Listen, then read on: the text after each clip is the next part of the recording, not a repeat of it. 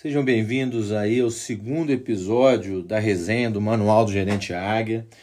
Hoje a gente vai falar sobre a página 2 e 3. Né? A página 2 é a introdução, onde eu falo, né, faço a abertura dizendo da importância né, do relacionamento entre gerentes e diretores, principalmente. É, eu começo essa introdução falando disso porque essa parte do top-down com as lojas tem um papel importantíssimo, né? Que eu vejo no sucesso dos supermercados que estão voando, né? Então eu vejo com essa estrutura que eu vou falar para vocês hoje, lojas cada vez mais bem organizadas, eficientes e abrindo filial atrás de filial, justamente por conta desse ponto, né? Eu, é, e vejo também que um dos pontos fracos da, das lojas, dos, dos supermercadistas, que não estão conseguindo administrar, às vezes, nem a própria loja, né, uma loja só, justamente por causa disso também, né, por essa falta de definição. Né. É, primeiro, é a loja que tem realmente né, um diretor e tem um gerente dentro da loja, ela precisa definir muito bem esse organograma e a matriz de responsabilidade de cada um né?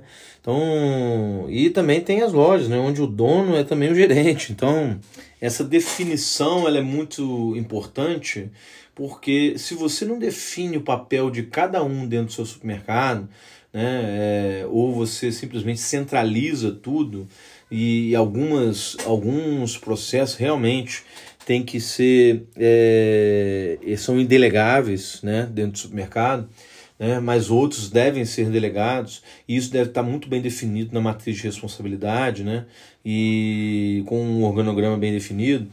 Então, o que eu vejo nas empresas bem estruturadas é isso, né, são pessoas, são empresas que têm né, um organograma, ou seja, né, o diretor, o gerente, os encarregados, enfim, a equipe toda está muito bem definida, né, o papel de cada um e qual que é a responsabilidade de, de cada um dentro do negócio.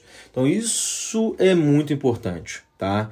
Isso diferencia realmente empresas, supermercados hoje de sucesso de supermercados que estão com dificuldade de avançar. Né? Que aí o cara olha, ele tem uma loja só. Ele, ele não consegue nem imaginar abrir outras lojas, né? Porque ele, ele pensa, pô, não estou conseguindo dar conta da minha. O que dirá abrir uma segunda loja, terceira, quarta. Enquanto isso, a, as organizações estão muito bem organizadas, com um organograma bem definido e matriz de responsabilidade muito bem definida também. Então, abre loja atrás de loja. Né? Então, isso faz né, uma grande diferença. Então, eu queria abrir aí esse, essa resenha de hoje falando sobre isso, né, da importância dessa introdução, para que você possa até olhar para dentro do teu negócio hoje e entender. Né? É, as responsabilidades estão muito bem definidas dentro do meu negócio hoje. Cada um sabe o seu papel, sabe? É, você tem certeza que eles sabem?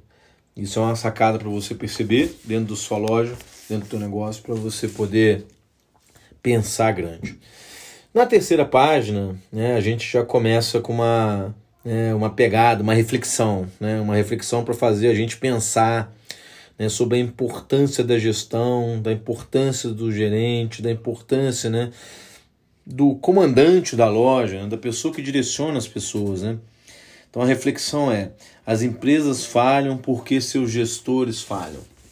Cara, isso é um negócio legal para a gente perceber pelo seguinte. Quando a gente vai falar em gestão, a gente tem dois papéis nisso aí para levantar a questão aqui, tá? Nós temos duas figuras que a gente precisa desenvolver dentro do supermercado: a figura do gestor e a figura do líder. Tá? E acontece que eu percebo ou é o cara é muito líder né? ele consegue direcionar as pessoas e ele é pouco gestor, ou o cara é muito gestor e é um péssimo líder. Tá? É difícil encontrar hoje uma pessoa com, com as duas habilidades. Tá?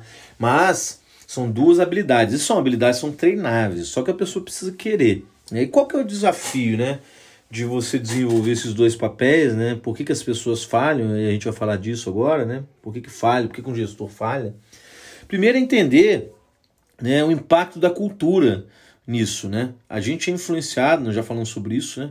A gente é influenciado sobre é, nossa doutrina sobre liderança, ela é totalmente voltada né, uma cultura americana, né? A gente é doutrinado, basicamente 90% do que a gente tem hoje de conteúdo é americano, né? Aí a pergunta que de repente vocês podem fazer é o seguinte, Alexandre, o modo de vida do brasileiro, né, do, do, do, do colaborador brasileiro, né, em relação, comparando né, com, com colaboradores americanos, europeus, por exemplo, você acha que esse modo de, do jeito, o jeito brasileiro de trabalhar, né, de, os comportamentos dos brasileiros, atrapalha, sabe, nessa formação do gestor e do líder nos supermercados? Essa cultura né, das pessoas que os brasileiros têm no supermercado atrapalha? Então, aí eu vou falar minha opinião, tá? É, em relação a isso que está tá embasado, que o conteúdo está embasado nisso, tá? Então, eu acho que atrapalha muito e ajuda, tá? Primeiro, atrapalha no sentido de que é, as características né, do jogo de cintura, o famoso jeitinho brasileiro, faz com que a gente não tenha né, desenvolvido culturalmente a capacidade né, de planejar, de administrar, organizar, né, como nas culturas americanas, europeias, orientais. Né? O brasileiro, de uma forma geral, parece é, ser um, agente, um reagente né, às mudanças, ou seja, ele reage. Né? Ele não é um cara que que é, é, olha e pô, vamos fazer assim para tentar fazer certo, fazer assado, sabe? É um cara que vamos fazendo e vamos ver o que, que dá, né? Isso de uma forma geral. Então, quando o assunto né, é liderança, né, é difícil você conviver com pessoas assim que vão fazendo o que acham que está certo, sabe? Acho que, é, é, é, acho que essa é a questão, e por isso que eu quero definir para vocês a resenha dessa página. Porque quando a pessoa acha que está fazendo certo, é porque ela não planejou nada. Ela está fazendo o que ela acha que pode dar certo ou não. Isso é ruim para gente, tá? Então, como eles reagem às mudanças, quando tem uma, uma, reclamação de um cliente, ou uma reclamação do dono da empresa, do diretor, né, que vem e posiciona a empresa, a pessoa tem uma tendência a reagir, né, a se adaptar ao meio, né, e na medida, na medida em que os eventos e as coisas vão acontecendo. Ele não tem um planejamento, e eu acho que isso é uma grande sacada, sabe? É, não que a cultura americana, oriental ou europeia estejam errados, não é isso. É porque eles fazem, eles são, eles são potência porque eles, pô, eles planejam os passos, o passo a passo. Sabe? Não é igual a gente que reage às mudanças. E nossa cultura dentro do supermercado hoje, principalmente os pequenos supermercados, supermercados que não têm um organograma, uma matriz de responsabilidade muito bem definida, são empresas altamente reagentes, sabe? São empresas altamente, sabe? É, é, que estão se adaptando ao meio, que não tem um, um, planejamento, né? Não tem um, elas vão se transformando de acordo com o que vai acontecendo. E isso é muito ruim, né? Porque você não, não, não consegue prever, a sua previsibilidade em relação ao futuro é muito pequena.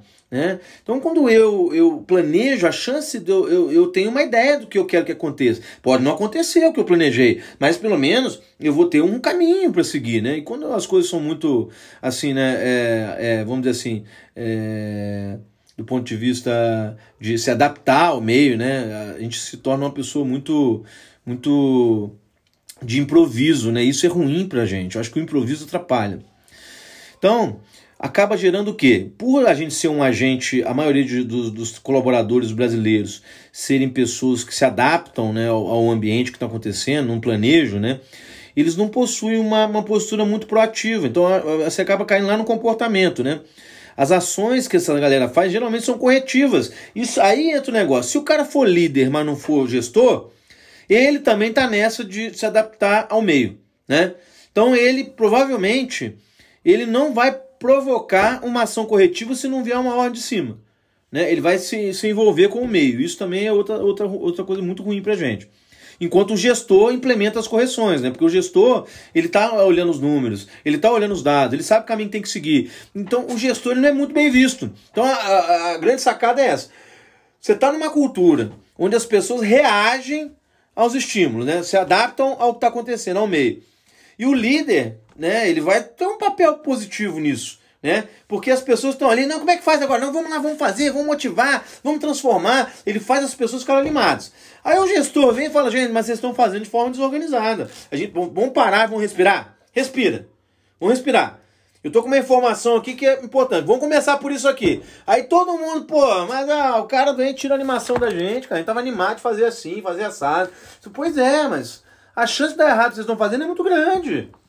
Aí o cara fica, fica melindrado porque o gestor tá falando o melhor caminho, porque o líder que tá lá, que tá fazendo, fazendo todo mundo sorrir. Vamos lá, gente, vamos, vamos tocar, ótimo, beleza. Mas a maioria do, do, do evento é voltado para cultura, gente. Por que, que funciona a liderança no, lá fora? A cultura norte-americana, o norte-americano em si, é um cara que planeja antes de agir. Sabe? Por isso que ser líder lá é mais fácil. Por isso que você pegar uma doutrina americana e estudar é muito mais simples. Sabe? É diferente a cultura, né? Então, como a gente não possui uma, uma, uma postura muito proativa, né, para gerar ações, né, geralmente as ações são altamente corretivas, né, isso acaba gerando pouco impacto, né?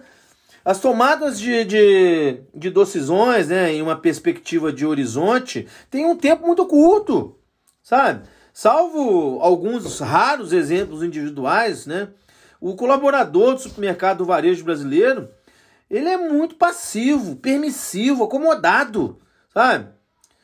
É, é, é ele acaba se dobrando as regras por medo, sabe? Para buscar a zona de conforto. Por outro lado, essas mesmas características culturais, sabe, permitem o desenvolvimento de outros traços que não se veem nas culturas norte-americanas, orientais ou europeias, sabe? É... Por exemplo, o envolvimento emocional com as causas organizacionais, né, bem trabalhadas e comunicadas, né, que podem permitir um alto nível de fidelidade, né, desse mesmo com esse mesmo jogo de cintura, né, para criar, né, formas diferentes de contornar os obstáculos, as dificuldades, né, para alcançar objetivos em que essa pessoa acredita. O grande desafio que eu vejo desse, desse, dessa coisa é saber se aproveitar, sabe? Saber se aproveitar dessa falta é, é saber usar esse jogo de cintura a nosso favor, sabe? Seguindo regras, sabe? Por, por, pelo brasileiro, né? Pela nossa cultura que a gente vê no dia a dia, que é um desafio, né? É, ser uma cultura muito, como eu disse, muito passiva, né? Muito permissiva e acomodada. O colaborador brasileiro acaba não, é, é, se dobrando as regras, sabe? muitas vezes entrando no ouvido, saindo no outro, falando que vai fazer, mas não faz, justamente por causa da postura acomodada. Então, muitos projetos morrem dentro do varejo, né? E por isso que eu acho que o tema da reflexão é esse: as empresas falham porque seus gestores falham. Porque quem é líder, né? Na verdade, está motivando as pessoas a seguirem o improviso, né? Vão fazendo de improviso, né? E o gestor, que tem um papel de direcionar, muitas vezes não é bem visto porque ele quer implementar padrões né, para que sejam seguidos, e o líder, né, e por ele não ter liderança às vezes, e o líder às vezes que tem, tem essas duas composições, às vezes tem empresa tem um gestor, que tem uma figura mais direcionadora, e tem um líder, né? E a gente tem que saber o nosso papel qual que é o nosso ponto fraco para a gente ter os dois. Se eu sou líder, eu preciso melhorar como gestor. Se eu sou gestor, eu preciso evoluir como líder, sabe? Justamente para eu poder me adequar a essa cultura e transformar essa cultura em oportunidade, sabe? E eu desenvolver uma cultura própria dentro do meu negócio, sabe? Para a gente poder evoluir. Aí entra a questão, vamos lá, dentro dessa página, né? Eu digo assim: se não existissem os gerentes, né, todas as orientações e determinações da empresa sofreriam prejuízo né, à sua execução. Então, se não existisse o gerente, tá? O gerente, eu não estou falando do líder, tá? Se não existisse o gerente, todas as orientações e determinações da empresa sofreriam prejuízo, tá? A sua execução. Por quê? Porque um líder, muitas vezes, justamente por ele ser um cara motivador e fazer as coisas baseadas no achismo, né? Porque geralmente um líder que tem pouco, pouca visão gerencial, um cara muito, vamos dizer assim, inspirado, né, muito comunicativo, bom de relacionamento. É uma pessoa que não tem dificuldade de acessar dados, sabe? Ele valoriza muito o emocional. Então, ele às vezes ele se perde até na verdade, porque como a verdade é, os números não mentem, como ele acessa poucos números, ele não consegue convencer as pessoas, né? Com dados que vão levar a cultura a ser uma cultura de mais assertividade. E a gente acaba continuando no achismo. Então, um dos maiores erros que eu vejo hoje dentro dos supermercados é justamente na parte de execução, né, de acessar dados para buscar a verdade e fugir do achismo tá? Para direcionar as pessoas com a verdade, para direcionar as pessoas com um planejamento, um mínimo de planejamento, para que a, a, cultura, a pessoa que está ali, que foi é, moldada né, culturalmente dentro do nosso país, dentro da nossa cultura, a achar que o planejamento é uma bobeira, né? A, a achar que ali, não, aqui nessa empresa eu preciso planejar. Aqui eles gostam que você é, planeje antes de agir. Disseminar isso, tá? O segundo ponto que tem nessa página é a função do gerente águia é treinar seu pessoal no trabalho. Portanto, ele não pode ficar reclamando de ocupar muito seu tempo com isso, achando que o, o quadro de pessoal muda demais. Aqui está o seguinte, cara, eu, eu tô falando isso desde quando a gente começou esse processo juntos, sabe? As melhores empresas que eu passei, o processo de recrutamento, ele é constante sabe? Eles não fazem recrutamento só porque alguém pediu para sair, ou porque alguém desistiu, ou porque alguém foi mandado embora. O processo de recrutamento fica sempre ativo. Por quê? Um dos motivos para tirar gente da empresa também é porque o cara não está produzindo, sabe? Então é um processo que até montar o time, uma hora vai diminuir isso, lógico. Quando você tiver com o melhor time, sabe? Quando você conseguir montar o melhor time, você vai, você vai poder diminuir esse ritmo. Mas enquanto você não tiver o melhor time na sua loja, você não pode parar. A busca tem que ser constante. E o gestor, ele não pode reclamar da sua cultura ser assim, sabe? Ele tem que continuar sempre treinando as pessoas com o objetivo de ter as melhores pessoas, com o objetivo de ter o melhor time, sabe? Um gerente águia quer o melhor time, então ele não para, ele insiste, porque dentro de uma cultura, igual eu falei para vocês, né, de muita gente né, passiva, né, o colaborador brasileiro tem essa posição, né, se você não for lá e ficar cutucando o cara para fazer, ele não faz, muitas pessoas, não estou generalizando, mas tem muita gente assim, muita gente que permite receber ordens, né, sem nem saber se está certo ou se está errado, acomodado, infelizmente a realidade é essa, e a gente precisa de gestores que não pare a busca, sabe, que tem pessoas boas, mas precisa buscar, Sabe? Agora ficar com a mentalidade, não, aquele ali tá ali, cara, mas é tão difícil de arrumar gente que eu prefiro ficar com aquele ali do que ficar buscando. Cara, eu tô falando para vocês, é experiência de vivência em várias empresas. As melhores empresas conseguem. E elas estão lá em cima, são referência, porque a busca delas é constante. Elas não têm esse pensamento, ah, eu não vou buscar alguém porque é difícil. Os caras estão procurando, uma hora acha, filho. Uma hora acha. É igual aquelas imagens que o cara tá escavando, sabe? Pra achar um diamante. Aí um desiste e o outro que continua acha. Uma hora acha uma pessoa diamante. Tem que continuar escavando, tem que fazer. Isso vai gerar pressão sim. Então, o um, um gerente, águia, ele é um cara que tem muita inteligência emocional para entender que ele tem que formatar a cultura do supermercado dele. Uma cultura de resultado, uma cultura, sabe, para fazer funcionar os conceitos de liderança norte-americano. Sabe, aqui para trabalhar tem que ter um mínimo planejamento, filho.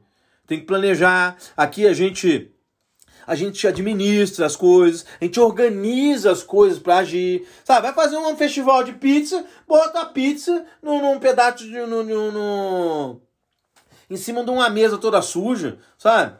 Pega um, um pedaço, uma caixa de papelão, abre a caixa de papelão e bota o, as pizzas em cima. Não faz o negócio arrumadinho, não se organiza, sabe? Ah, fiz um festival de pizza. Aí tira uma foto do negócio, parece um, um uma uma coisa improvisada para quebrar galho, sabe?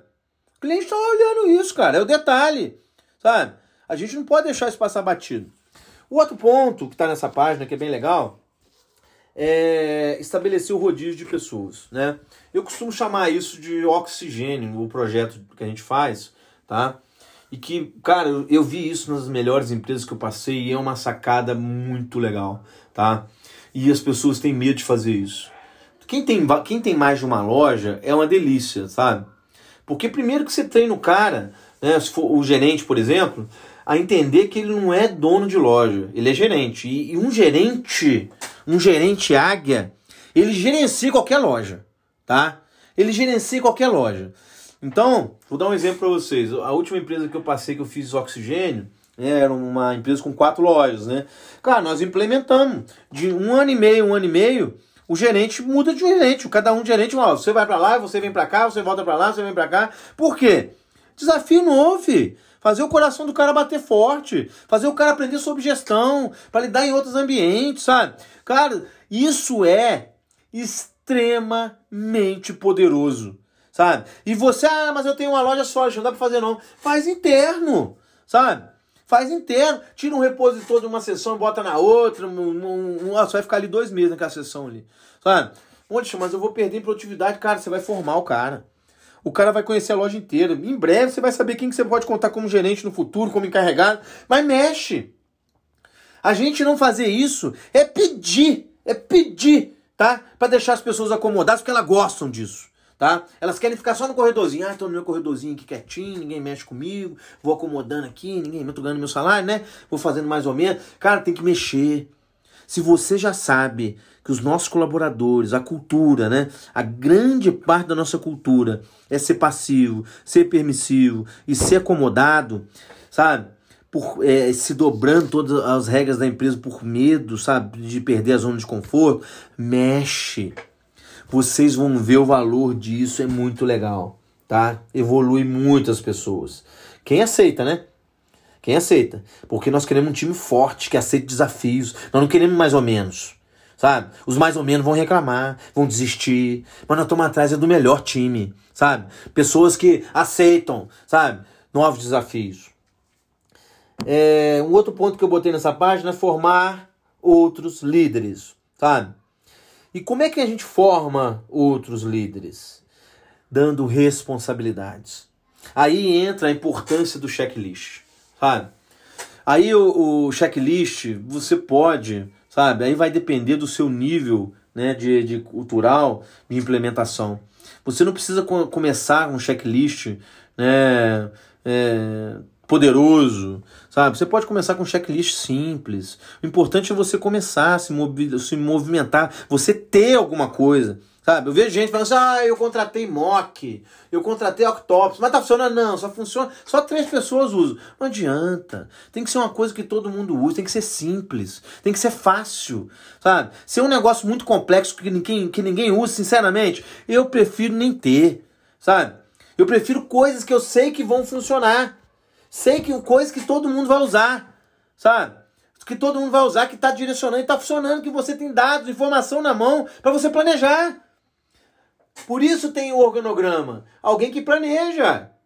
Sabe? Se você é o cara da matriz de responsabilidade, que planeja, que organiza, mas que implementa também, você está enrolado, porque não vai sobrar tempo para você organizar e planejar. Você precisa definir isso muito bem para você seguir e dar responsabilidade para as pessoas, para você ter tempo para planejar.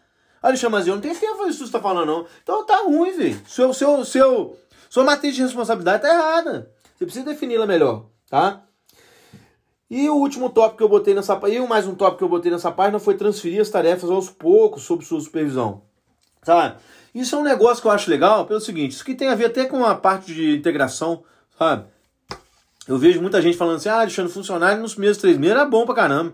Rapaz, passou o terceiro mês, o cara foi ruim. Mas não é isso, sabe? A, a matriz de responsabilidade é uma coisa fascinante, porque o cara entra. Qual é a responsabilidade que o cara tem? Ah, não pode cobrar do cara que está na experiência. Ó, não dá muita coisa não que o cara pode desistir. Cara, eu quero é que ele desista mesmo, sinceramente. Eu quero é que ele desista.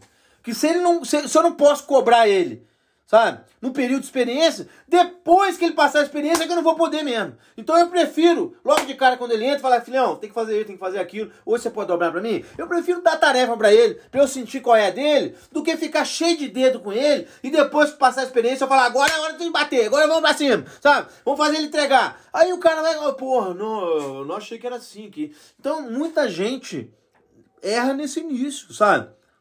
Não impacta as pessoas logo de cara. E quem está dentro da equipe também, eu sei disso pelo seguinte, gente. o, no, no, no livro do Manuel Goleman, né, o Inteligência Emocional, ele fala isso. Os estilos de liderança, eles são necessários para é, ser de forma diferenciada, né? Você tem que atuar, às vezes, de cada forma, com cada tipo de pessoa. E as organizações também. Eu já cansei de chegar em organização. Gente, nós estamos aí trabalhando com produtividade individual. Né? Vocês vão ver a loja do, do Gerente Águia Modelo, a loja modelo do Gerente Águia. Nós estamos planejando trabalhar com 27 a 30 mil de, conta, de produtividade individual para colaborador.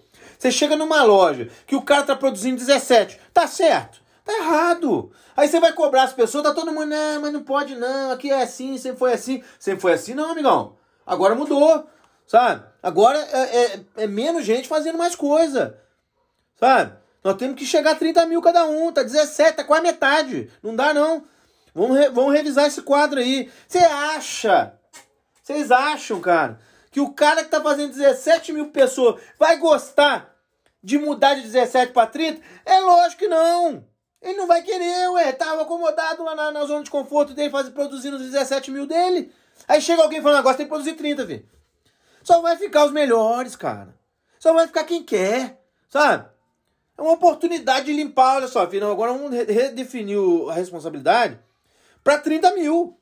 Quem quiser ficar, show. Quem não quiser, cara, infelizmente, a minha empresa precisa, eu não sou uma, uma instituição filantrópica, não. Eu preciso fazer meu supermercado dar dinheiro, sabe? Eu preciso fazer ele dar resultado. Então eu preciso definir essa matriz muito bem, né? Justamente para quando eu for transferir aos poucos, né, as tarefas sobre minha responsabilidade, sobre minha supervisão, eu consiga separar o joio do trigo, sabe? Quem, quem eu posso contar e quem eu não posso. Então isso é muito importante para vocês aí também nessa página, tá? Na, na seguinte, o tópico eu botei, é, não esconda seus erros. Assumi-los aumenta o seu prestígio, né? Então aqui eu vejo o seguinte, tem muito, muito tomador de conta. Eu, eu acho que o cara que. O gerente do, que, que cuida de uma loja, tá? Que quando, quando acontece algum erro da equipe dele, ele fica empurrando para a equipe dele e não assume. Porque quando alguém da equipe dele erra, quem erra é ele. Que não, que não educou, que não ensinou, que não cobrou, que não direcionou, sabe? Que não conversou, que não dialogou. Quem errou foi ele. E o cara fica empurrando pra equipe. Ah, o cara não adianta, né? O cara é ruim. O cara, o cara é ruim por causa de você, cara. Sabe? Seja humilde para admitir isso. Seja corajoso para bater no peito e falar, cara, eu preciso montar uma equipe forte. Se eles estão errando, a culpa é minha. Assume, cara. Você vai criar poder, você vai criar autoridade gerencial, você vai voar igual uma águia. Agora que não dá, é para você ficar de conversinha botando a culpa nos outros, cara. Chama para você responsabilidade, cara. O outro tópico é não seja um gerente passivo. Sabe? Aí o que eu vou falar para vocês é o seguinte: tem muito gerente que tá vendo um erro acontecer. Tem muita gente que tá vendo um erro acontecer e para não se indispor com a equipe, não chama a pessoa para conversar, não corrige o erro na hora, não fala a sua opinião, sabe? Ah, se eu falar minha opinião, ele pode ficar chateado. Cara, se eu tô, tá?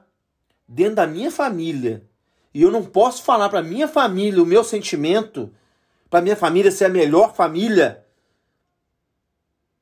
tem alguma coisa errada. Tá faltando diálogo, tá faltando transparência, sabe? Tá faltando eu poder conversar e falar os meus sentimentos, sabe? Eu não quero assim, eu não quero assado. A gente tá buscando a excelência.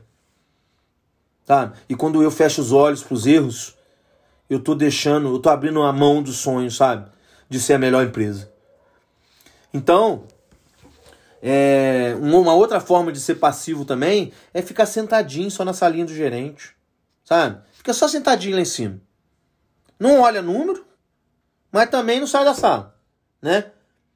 Tá fazendo o quê? Não sei. Mas fica lá em cima. Né? Às vezes fica o tempo todo lá em cima. Você vai ver, às vezes tá de conversa.